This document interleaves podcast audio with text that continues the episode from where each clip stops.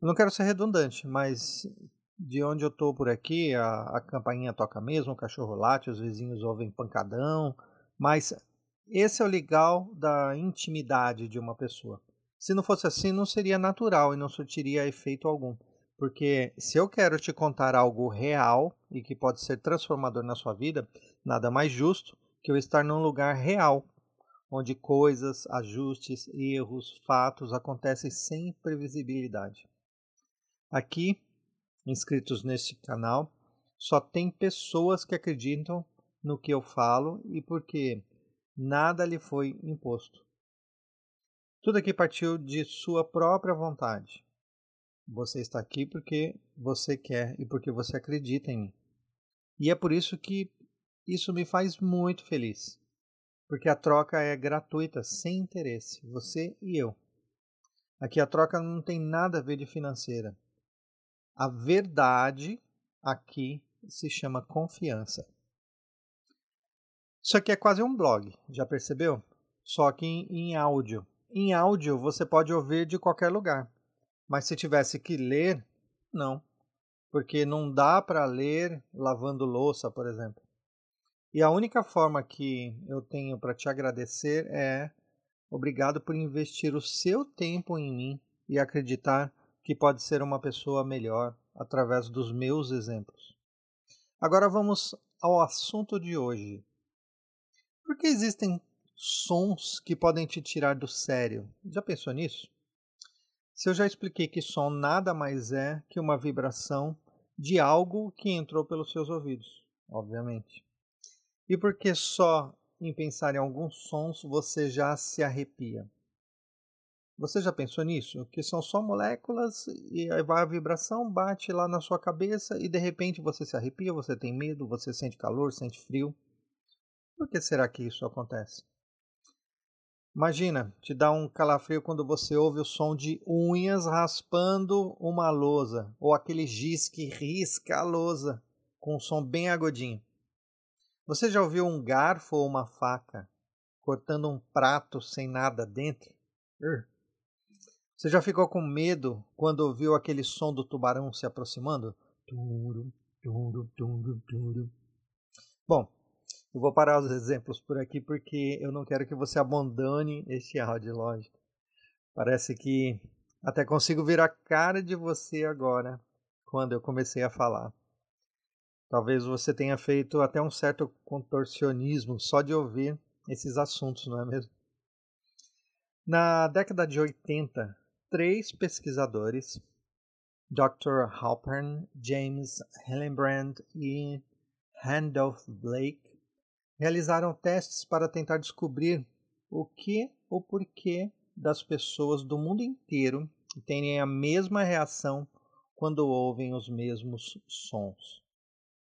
Lembra do áudio anterior, onde eu citei que o cérebro cria padrões a partir dos sons e depois os compara com padrões armazenados lá na caixa de lembranças e experiências?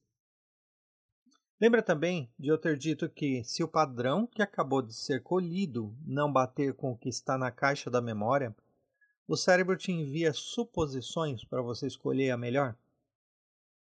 E isso é uma das coisas que eles, esses doutores descobriram. Quando se ouve um som estridente como as unhas, que eu já disse, arranhando uma lousa, o cérebro acaba interpretando aquilo como um aviso, uma ameaça. Seria a mesma reação que você sentiu ao ouvir os ruídos ouvidos na cena clássica do filme Psicose, de Alfred Hitchcock, se você conhece. Esse som aqui, ó.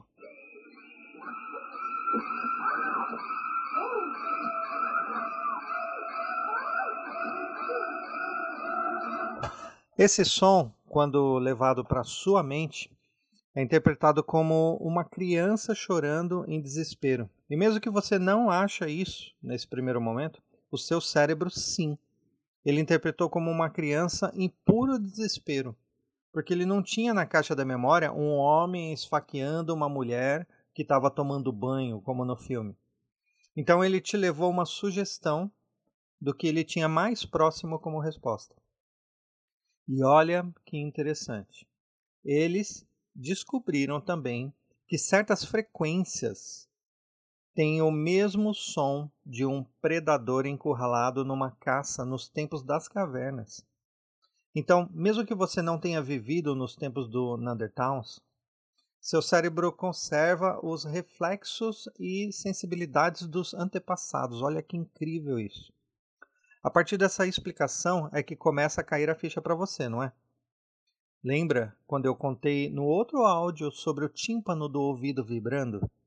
Quando a vibração é descoordenada, tipo um som desagradável, uma cadeira arrastando o pé, o cérebro ele entra em confusão, porque a amígdala do cérebro, que é a responsável pelas emoções, ela entra em conflito com o córtex auditivo, que é responsável pelo recebimento das fontes vibracionais, ou seja, o recebimento do som.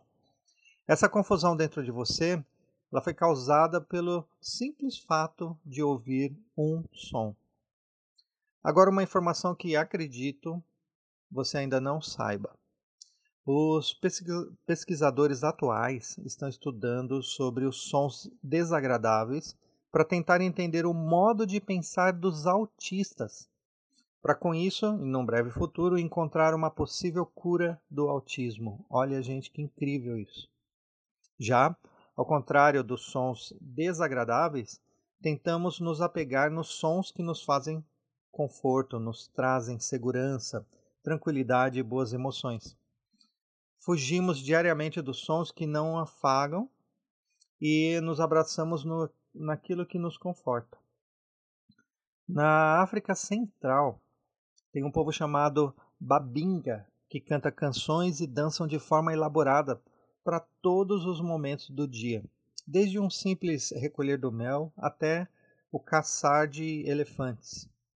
E eles fazem isso com verdadeira maestria e sabedoria, pois ao cantarem e dançarem o tempo todo, eles acabam por afastar os pensamentos malignos e filtram para si somente o que lhes trazem segurança e prazer. E isto só é alcançado graças ao que temos de mais natural e saudável dentro de nós, o poder da música.